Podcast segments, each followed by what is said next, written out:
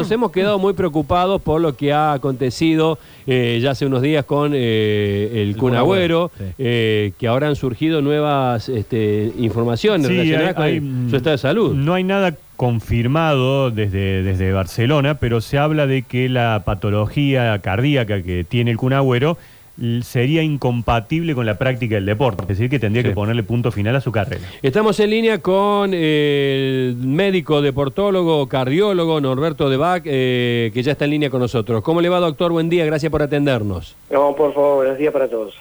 Eh, sabemos que evidentemente usted no ha tenido contacto con, con la familia Agüero ni, ni con los estudios no. vinculados al CUN. Eh, ¿Cualquier patología cardíaca es, este, eh, digamos, es una razón para dejar de practicar el fútbol?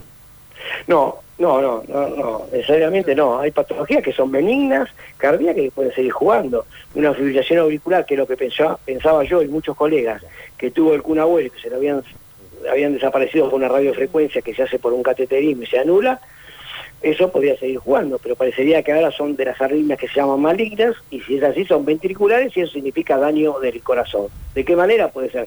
Que no lo sabemos porque no tenemos ningún dato, pero puede ser coronario, Claro. puede ser una miocardiopatía dilatada, que esté dilatado el corazón, o que esté hipertrofiado, demasiado hipertrofiado, o un problema en alguna válvula, que- pero todo esto se tenía que haber detectado con los años de todos los clubes que pasaron. Así que no, no sabemos, así que no puedo emitir una opinión de lo que es, pero si es una arritmia ventricular, que significa daño miocárdico, bueno, en ese caso lo que va a haber que hacer va a esperar el diagnóstico y ver es lo, lo que se decide, por supuesto. Y Si esto es generalmente, doctor, puede ser un daño progresivo, por esto que decía usted de que no se detectó. ¿Puede ser un daño progresivo o es un daño que ya está y bueno, no se manifestó o por ahí hay un- algún análisis médico, no se hizo Mira, si, también? es una, si llega a ser una enfermedad coronaria, después de los 30, 35 años, aparece una enfermedad coronaria. Claro. Eso es normal que pueda aparecer con los años. Si es una miocardiopatía hipertrófica, que es un desarrollo del corazón demasiado músculo, como que está muy aumentado de tamaño, entonces eso se detecta en la edad del adolescente y los primeros años, es decir, de los 18 y 24 años, 25,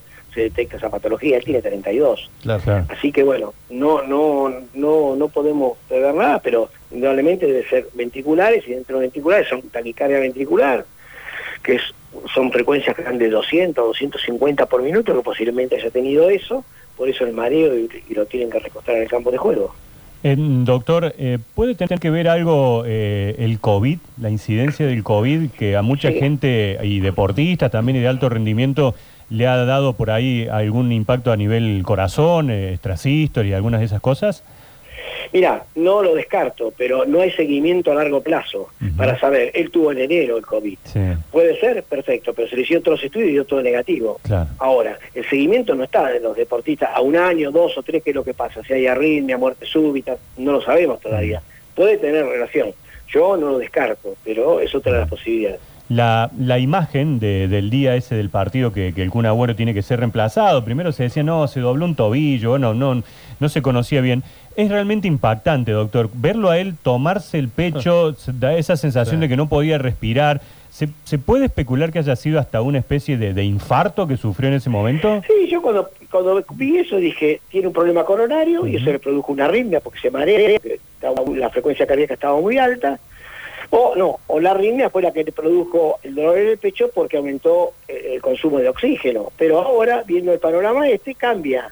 Claro. No es que la arritmia produjo el dolor de pecho, sino que aparentemente tendría que ser algo en el corazón que fue lo que produjo la arritmia. Así Claro, que eso claro. lo vamos a ver próximamente.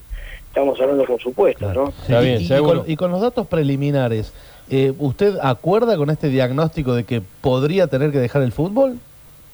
Si es una arritmia ventricular y hay que ver qué patología de base tiene, sí, lo tiene que dejar. Si es una miocardiopatía hipertrófica, Claro. lo tiene que dejar. Claro. Y si es una dilatada, también. Y si tiene un problema coronario, eh, que puede ser también que exista, y bueno, le pondrán el estén, hará una vida normal, pero no una vida de alta competencia. Eso seguro, va a haber que, que- que el diagnóstico se va a saber es- eso que decís, comentar, ¿no? Ante, ante lo impactante de esa imagen con los que quedamos todos, ¿se podría haber muerto el Kun Agüero en una, en una cancha? Yo cuando hablé con varios medios dije que no se hubiera muerto porque pensaba que era una fibrilación auricular y difícilmente te mata, pero una ventricular, si son de las malignas, sí te pudo haber matado. ¿entendés? Pero no sabemos, esa sí puede producir la muerte, Claro. la maligna, pero la, la- la que todos sospechamos que era algo benigno, nos llevaron caminando, que no lo tenía que haber llevado, pero bueno, eso es otra cosa aparte, Ajá. pero sí, hay que ver ahora el diagnóstico ahora en, los- en las próximas horas, a ver qué, qué es la noticia que tenemos. Gracias, doctor, por este contacto. No, que tengan buen día. Buen día.